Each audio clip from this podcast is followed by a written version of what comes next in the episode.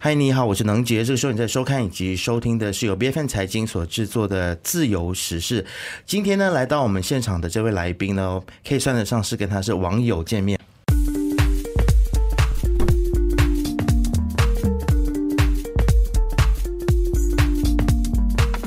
我们之前在节目当中呢，其实有跟他连线过，但是今天真的很开心，终于邀请他到我们的这个录音跟录影的现场，来跟我们聊一个很重要的课题。我们先来欢迎。谭能发，哎，欢迎你好，听众朋友好。是，那今天请你来呢，其实我们是要来聊这个关于 Go KL 这个城市巴士要分阶段向外国人收费这件事情啊。嗯那我先来跟我们的观众先来稍微介绍一下这个背景好了，就是这个吉隆坡市政府呢，就在前不久就宣布说，将会阶段性的向 Go KL 的巴士非大马的公民来征收费用。那么这个决策呢，将会涉及到吉隆坡市中心的四条。条的线路啊。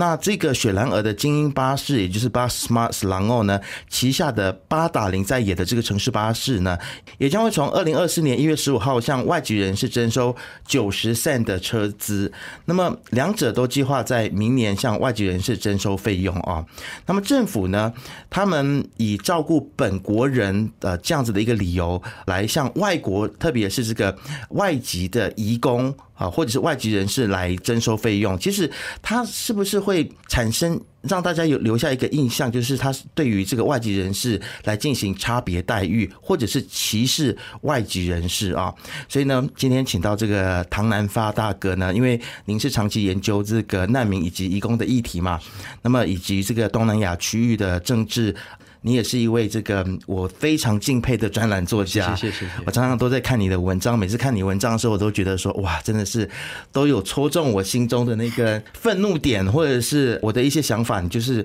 用非常流畅的文笔写出来哦。所以今天啊，就邀请您来跟我们来讨论这个议题。是我们先来聊这个一个 terms 的问题好了，就是我们其实，在开录之前刚刚有提到说，我们要用怎么样子的。这个 terms 才是比较正确。嗯，我们等一下就尽量不要用外劳这两个字，因为这两个字其实，在马来西亚是有带着一些歧视性的这个意思，对吗？对啊，因为这个词。在过去几十年，我们的媒体的渲染之下，常常报道，譬如说外劳抢劫、外劳骚扰女子、外劳怎么样怎么样。所以这个字眼长期下来，它已经有一个非常负面的一个含义。其实不只是在马来西亚，像英文的，譬如说 foreign worker 这个字眼，在很多国家也逐渐形成了这种负面的这个想象。嗯，然后呢，就造成社会上对这一群为那个社会。付出贡献的人呢，产生很多的这种歧视，这也就是为什么联合国在过去几年一直在提倡说，我们用移住工人，就是移工，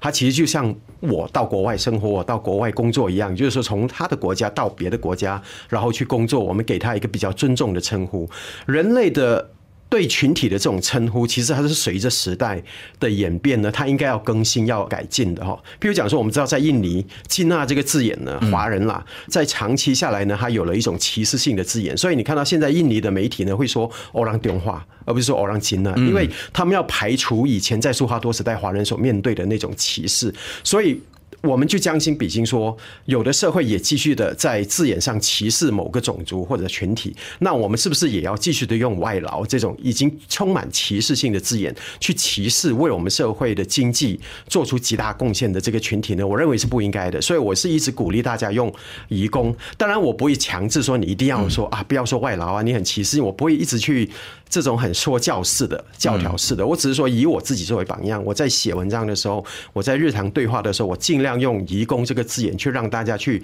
了解、接受。当然，他如果对方不接受，我也是没办法的。我们媒体其实大部分也都还没有。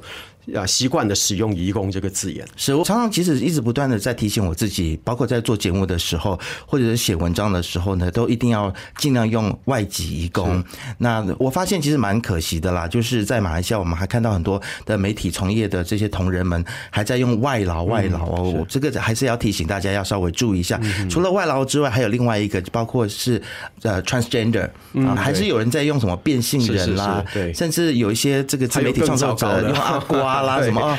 真真的是非常非常不恰当啊！对，我觉得至少我们自己这个媒体从业人员，或者是在媒体界的人，或者是政府官员，都要稍微注意啦。那说到要注意的这个部分的话呢，我觉得很多的政策。不要让它沦为是一个所谓的排外条款，嗯，或者是歧视性的条款。这也就是我们今天其实要聊的这个主题哦，就是说，居然要向外国人来收费，同样的免费的服务，但本国人免费，外国人收费，这个其实是会有一个很大的问题，因为其实很多在利用这个 GoKo 城市巴士的是这些外籍移工，他们的收入已经非常低了，还要向他们收费，这其实。会不会某个程度上面真是造成了所谓的排外或者是歧视呢？这个非常明显的是一个排外跟歧视的一个决策。嗯嗯，我自己在很多国家生活过。OK，我在英国也好，在德国，后来在泰国工作，在印尼工作，我都没有遇到说有哪一个公共交通的决策呢是排除外国人或者是歧视外国人的。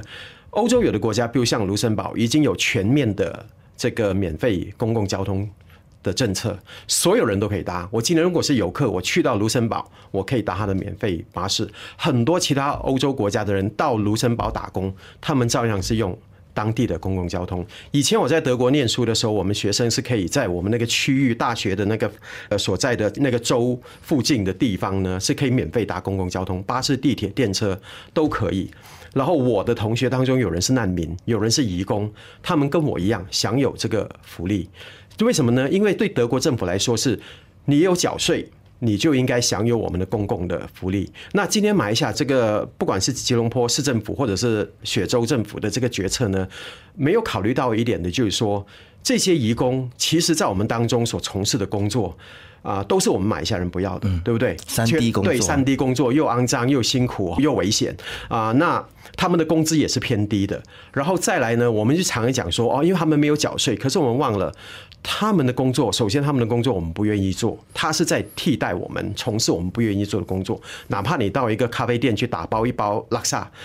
那个服务你的人员就是一个移工，绝大多数的情况是这样。那还有他们在马来西亚消费，他们有缴。啊，SST，以前他们有讲 GST 等等之类的，然后他们还有就是其他的一些雇主可能也有帮他们缴付其他的一些费用等等，人头税等等之类，所以你不能说这些人是完全平白无故来到这边就是占用我们的这个福利，这是不对的。所以以这个角度去歧视，把他们排除在外呢，我认为是。非常不可取的一个做法，而且我觉得一个很矛盾的地方就是说，之前呃说这些所谓的这个城际的巴士啊，我应该说是这个城市内的这个 GoKL 的这个巴士呢，因为使用的人不够多，所以班次就很少啊，所以就是政府没有办法就是大力去发展它。但现在这些外籍的移工的使用或外国人使用这个巴士，它难道不是某个程度上去增加了它的使用率吗？是，对不对？所以我们就有更有理由去发展它。而且我会认为啦，如果你要收费的话，嗯，应该是像所有人都收费，是这才公平嘛。这也是我的立场。嗯，我的立场是很简单，就是要么就大家都免费，要么就大家都收费啊。如果你不要以国籍，你要以居民的那个身份也可以。譬如说，这个移工是他在雪州工作的，他在雪州有这个工作证，他的工作证是属于雪州这边的。那你今天雪州政府规定说，只有雪州人可以使用我们的这个雪州的巴士，那我可以接受。啊，那我还至少你是平等对待我们跟外国人的，只要他住在雪州里面。我记得有一个国家，我忘了是芬兰还是立陶宛，嗯，他们的政策就是城市的免费的巴士呢，只给当地的居民，你必须有居民证，要不然你就要买票。嗯，这样的我算是可以接受的。我不能接受的是说，你把这些外籍工人就是画出来说他们要给钱，我们本国人。不必给钱，我认为这是非常歧视的一个做法。我们如果回头看这个免费巴士的这概念，最早是二零一二年谁提出来的？是当时纳吉政府提出来的。因为纳吉发现到说，马来西亚呢，在 KL 的市中心呢，有很多的游客，有很多人在市区里面的穿行呢，他没有这个巴士。然后他当时这个政策是有点讨好的，我们叫做这个民粹性的那个政策，他就开始一设立就应该是四条线而已。然后雪州政府看了就紧张了，因为当时雪州政府已经是啊，那时叫做。民联执政的时候，他们就紧张了，他们就哇，那既有这个东西，我们也要做一个让雪州的民众看到说，我们也感觉上被比下去，这样对，就比比下去，他们就开始推出这个八达零四的这个免费巴士，也是让所有人乘搭的。可是逐渐下来，很多年以后，他们发现到说，政府花很多钱去补贴，然后呢，那个花的钱很大，可是又很多的民众投诉说，哎，满车都是外劳啊，就是大家讲话都是这样。我上那个免费巴士看到外劳，我就很不高兴。你去网上看很多留言都是这样，好像他们这些人好像以为说，他如果生活在一个白人的国家，一个白人的种族主义分子很喜欢你亚洲人跟他坐在他旁边一样，就是说我们在别的国家被人歧视，我们不高兴，但是回到国内我们自己歧视别人，双重标准。对，所以政府就是这个州政府就看到了，就觉得不对呀，我做这个东西是要讨好选民呐。那现在我没有达到这个目的，所以我要怎么办呢？我就开始想说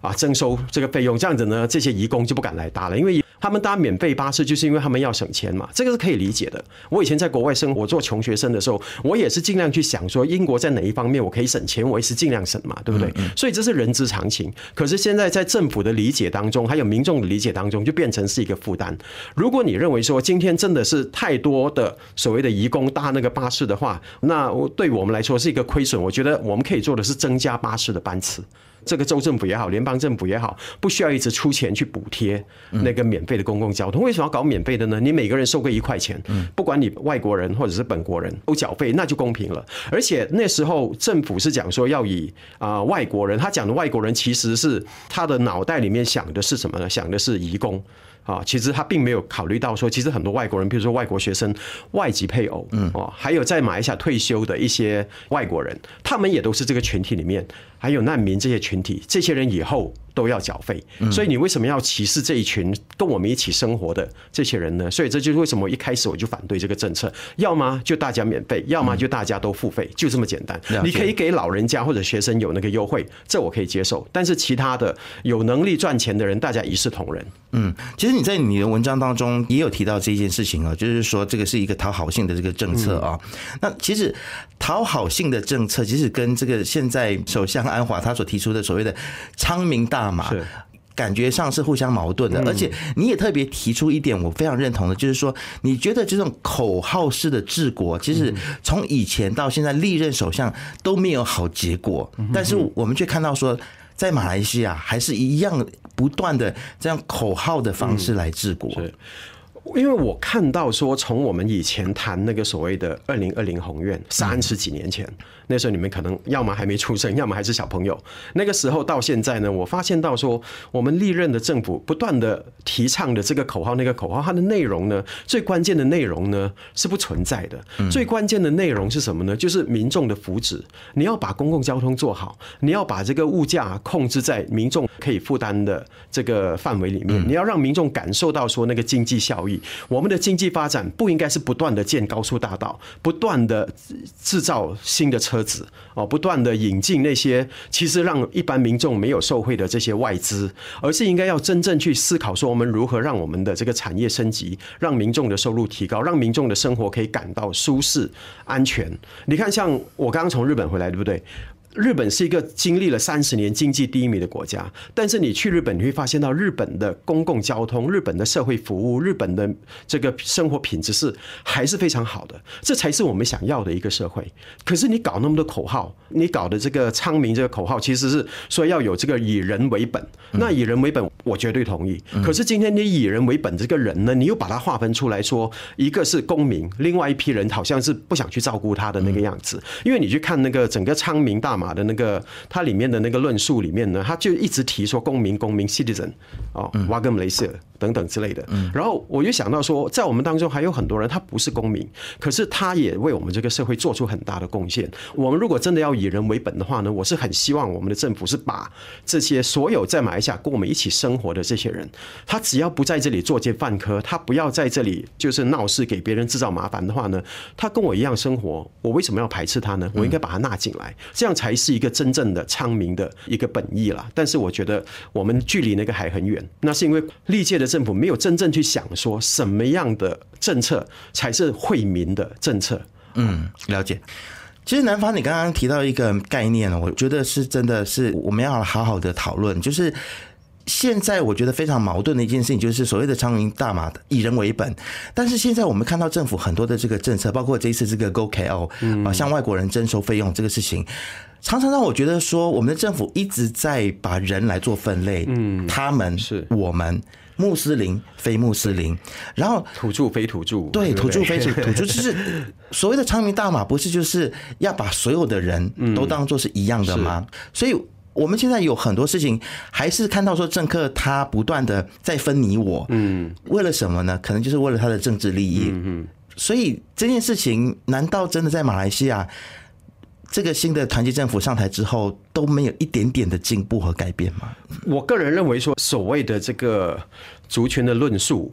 或者是在这个啊人道的这个论述上面呢，我们还是很缺乏，嗯，没有花太多的心思去建立一个。新的进步的这个论述，就以人道来说，人道这两个字眼，就是说我不管你的国籍是为何，我不管你的族群背景为何，你的宗教背景为何，只要你有需要，我们国家的政策就会照顾到你。好，然后就是让大家可以感受到说，你们纳税人交的钱，你在为这个国家辛勤的付出，国家有给你回报。我觉得这是我们常讲社会契约，其实。民众跟国家的那个关系，其实就在于说，民众的付出，国家也要有一定的回馈。但是现在我们在这个整个人道的论述上，并没有哈。然后像你讲的，我们喜欢去把人就是分类哈，这样子。当然，我可以理解说，政治人物或者是从政者，或者是他可能有这样子的需求，对他有选票的这个考量，他需要争取某一个群体的选票的时候，他会讲一些话，然后是让那个特定的群体感觉到舒服，可是让另外一批人感到非常的愤怒。嗯，好。所以这是政治人物经常会做的事情，这样子就撕裂社会了。对，撕裂社会。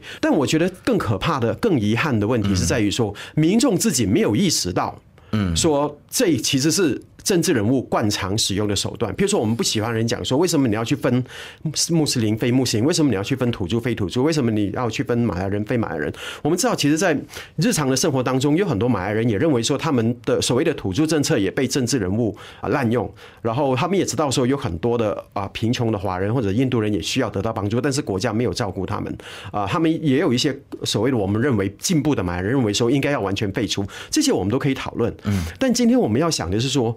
我们在讨论这个国家的这些政治论述的时候，或者是国家的什么的一个政策的这些精神的时候，我们自己是不是也无意中陷入去排挤其他人？嗯，今天我只是要求政府承认我是马来西亚公民，我不高兴有土著非土著政策，我希望它被废除。好，假设哪一天它真的被废除了，那请问华人就会不会停止歧视移工了呢？肯定不会，因为我们已经在我们的群体里面已经建立起对。移工或者是外劳这种非常负面的那个论述，我们常会听到别人讲说：“耶，你不要好像外劳这样哦，好像外劳这样有什么问题？”在很多人的眼中，就外劳就是肮脏的，就是做那种低下工作的。譬如说，有一次我说我喜欢骑车，哎呀，为什么你跟外劳一样的？你喜欢骑脚车？因为他们在日常生活上看到很多的移工骑脚踏车，而且是很多这种很便宜的进口的二手的日本的脚踏车。很多移工是他们老板买给他们，或者是他们自己去花了钱存了钱去买。的为什么？因为我们公共交通很烂呐，然后他需要上班的时候，他如果走路很远。对不对？那他就骑车，这是很自然的一个选择嘛。可是，在很多马来西亚人眼中，觉得说骑脚车是外劳做的事情。嗯，那如果是马来西亚人做的骑车的事情是什么呢？我们把我们买回来很贵的几万块的脚踏车抬上车子，开到很远的地方，我们就在野外骑车，骑上山什么这样子下来，这个就是马来西亚人的骑车方式。对我来说，这种就是你就算是骑车、骑脚踏车，它都变成一种有阶级的这个分类。所以我是非常的。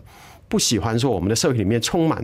各种的歧视，包括对所谓的移工也是这样。有些店，比如讲说啊，可能他是卖很多很便宜的货品，人家就讲说，哎呀，你不要去那边买东西，那边是很多外劳去买东西的地方。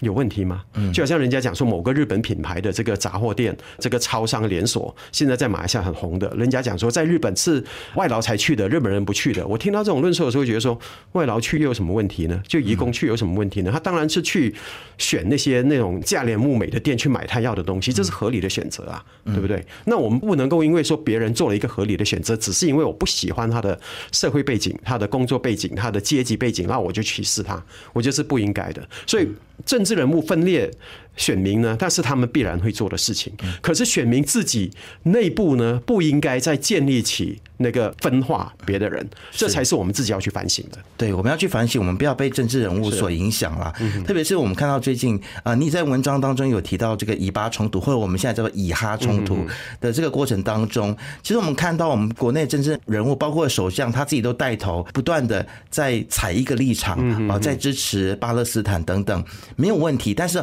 后续所造成的这一些的问题，包括了我们现在看到很多的企业被悲格，然后很多人失业。我们没有看到政治人物出来说任何一句话，或者是来让人民停止这种的歧视，或者是停止这些的悲歌啊。除此之外呢，其实你有提到一个非常令人遗憾的事情，就是你觉得这个非常的虚伪，就是表面上这样子支持巴勒斯坦，但是对于巴勒斯坦在马的难民的遭遇，他们的求学权、他们的工作权，我们似乎政府并没有太多的这个动作。可不可以跟我们聊一下你的观察是什么？巴勒斯坦议题长年以来一直成为马来西亚一个。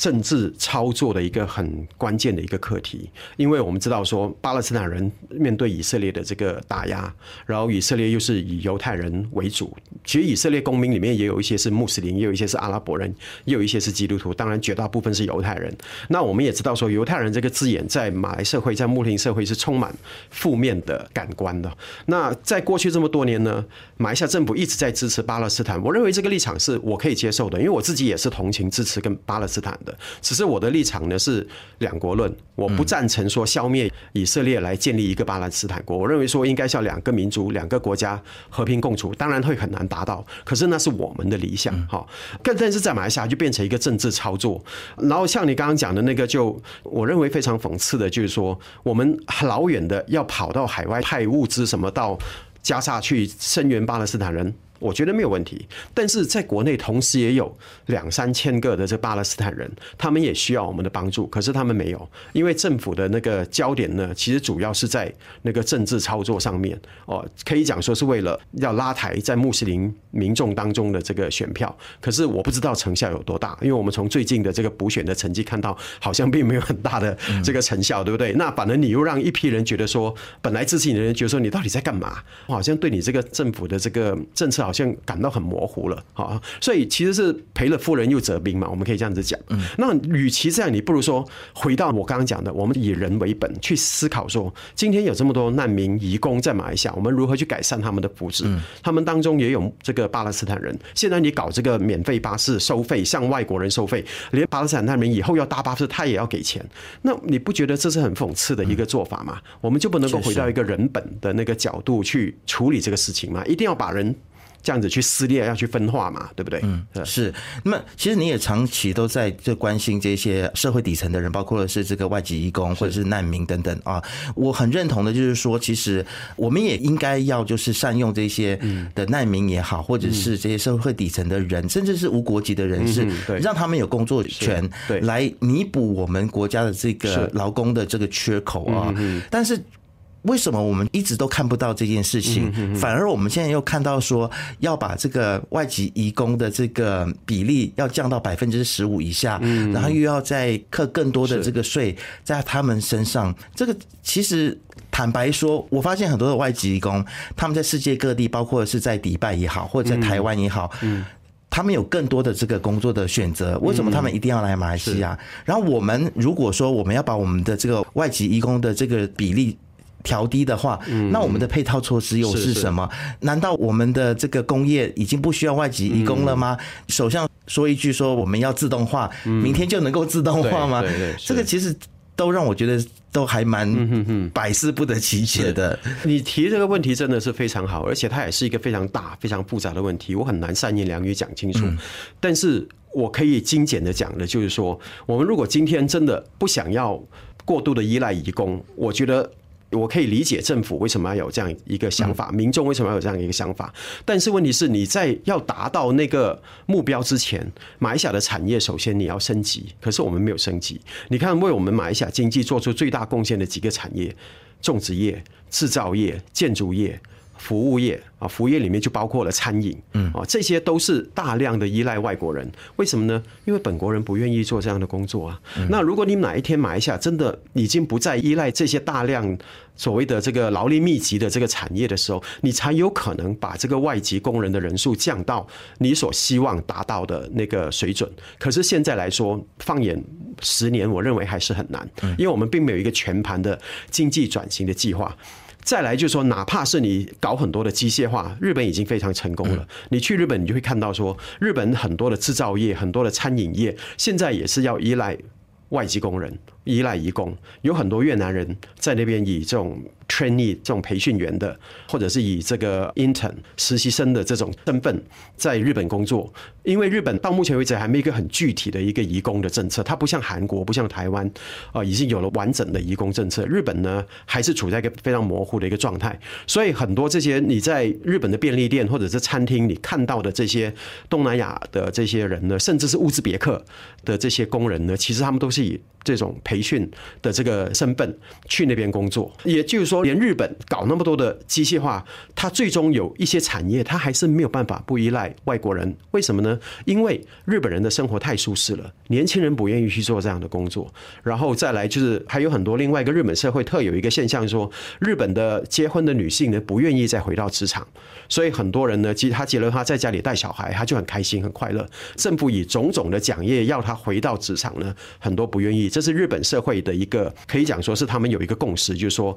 太太跟丈夫之间有这样一个共识是非常难去打破这个文化的这个共识，所以他有他所面对的局限。所以也就是为什么，即使我们认为已经高度机械化的日本，它很多的产业最终还是要依赖这个移工。所以这是我们必须去思考。嗯，是，嗯，其实我觉得我们该要去思考的就是当。我们的邻近的国家，或者是亚洲国家，比如说日本跟韩国，他们都已经寄出更多更好的条件，不管是生活条件，或者是这个福利，来吸引这些外国移工的时候。我觉得马来西亚应该去思考的就是我们如何去跟别人竞争，留住他们，而不是现在在想着说哦，我们要去降低多少的比例。嗯嗯，可不可以跟我们聊一下？就是你现在观察到，嗯，外籍工在我们马来西亚他们的生活的处境究竟是怎么样子的？因为我自己有几次在国际机场看到外籍移工的时候，嗯，我看他们。就是他们要搭飞机，可能是来或者是回家乡的时候，在机场他们是被安排坐在地上的，你知道吗？是，就对他们是完全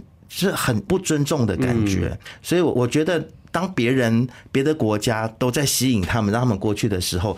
我觉得这些外籍移工如果在这里不受尊重的话，他们会思考说：为什么我要来马来西亚？那以后我们是不是就会遇到更多这个劳工短缺的问题？嗯，这个真的是马来西亚要去思考的。就为什么我们的政策不能够更宽容？嗯，然后更让这些移工呢，在马来西亚觉得马来西亚是一个适合工作的国家，是尊重他们、尊重受到尊重的。比如说，我们也知道说。啊，马来西亚人在新加坡工作，其实有很多人也不是说很开心，因为他们可能也面对新加坡社会的歧视。新加坡人开口闭口就联邦人呐，怎么样这样，就有一种歧视性的字眼都会有的哈。因为我自己在南马长大，我很清楚哈。那就是新加坡人对待我们那种优越感，我觉得这是每个社会都难免的。只要那个社会稍微有一点钱，稍微有点发达，他就会瞧不起那些所谓的比较穷的国家的人。所以新加坡社会有这样的一种优越感呢，我是可以理解。但是你要知道，新加坡政府的政策是。不允许社会上对这些移工有歧视的那个做法，他会尽量的在政策上去完善。包括我最近跟新加坡一个工会的代表聊天的时候，他说新加坡政府现在努力要做的就是，他们要在那些工人住的那些宿舍，他们的是中央系统的那种管理的这种宿舍啊，很多那种南亚的移工就是住在这样的宿舍里面。那经过 COVID 的这个疫情两三年下来呢，新加坡一开始也被人批评说他的政策不人道，然后现在新加坡政府想要修复的一个做法就是说，在这些移工聚居的这些社区呢，也给他们有这种设立一些廉价的超市，然后呢，也让他们有公园当休闲的地方，他们可以骑脚车，他们可以打羽毛球，可以踢足球。我觉得新加坡政府已经意识到说，他要让国际社会看到说，新加坡是一个适合外国人，不管你什么阶级的外国人，你可以是 IT 专才，你可以是金融界的这个人才，你可以只是在工厂工作的工人，但是呢，你在新加坡呢，你会受到尊重。我觉得这点是我们要给新加坡政府的肯定，至少说他在这方面他。看到了，当然还有很不完善的地方。那马来西亚，我们如果还继续的把这个工人当做是商品，我每天去计算多多少个人进来，我可以赚多少钱，我可以省多少人头税，然后我可以从这个工人身上拿到多少的这个利润。我们的这个中介系统是非常非常的、非常非常的腐败的一个系统，然后就把人赤裸裸变成商品。像你刚刚讲的这个，在机场看到他们这些对待移工坐在地上的，我经常会看到这个情形。然后就是我以前在泰国工作的时候，我记得有一些班机是特别安排在泰国转机，可能是因为机票便宜，你会看到大批的尼泊尔人或者是巴基斯坦人就坐我同一班机就来马来西亚工作，然后他们都是好像就是赶鸭子样子啊，就是有人就告诉他们你要一群人这样子上机，他们又不懂英文，也不懂泰文，也不懂马来文，就是任别人使唤的那种。我自己看了也是觉得说，这不是一个很人道的一种方法。我们再回到说一两百年前。当时是坐船来南洋，你以为华人来南洋、印度人来南洋，我们的条件很好嘛？嗯，我们的祖先，我听过我爸爸曾经被错待，对我听过，我小时候就听过我爸爸讲，他还在世的时候，他在马来亚出生，后来也坐船，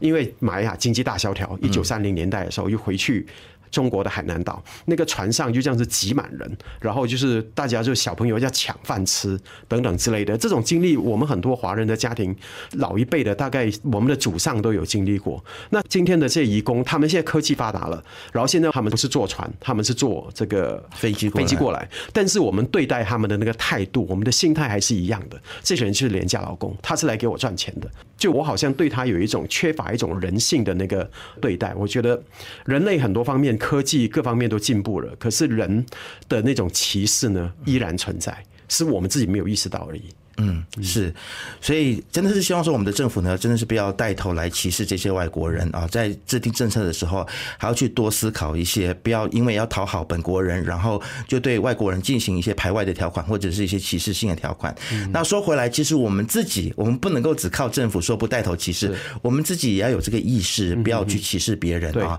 不要去歧视别人。我觉得从用语开始，包括不要叫别人外劳，不要给人家取奇奇怪怪的名字，还有看待他们的眼光。啊，以及我觉得我们社会应该去对他们来做更多的一些，不管是在生活上面的关照或者是帮助，他对我们的经济带来了很多的贡献，我们应该对他们心存感激的。是是，好，今天非常谢谢南发来到节目当中跟我们聊了这么多，邀请，谢谢谢谢你，谢谢你，希望下次还有机会再请你回来。好好。那今天节目就这样子喽。自由时事是 B F N 财经制作的节目，你可以在财经的网站 C A I G I 点 M Y B F N 的网站以及手机应用程式，以及到各大播客平台都可以听到我们的节目。自由时事，自由聊时事，让你做出正确决策。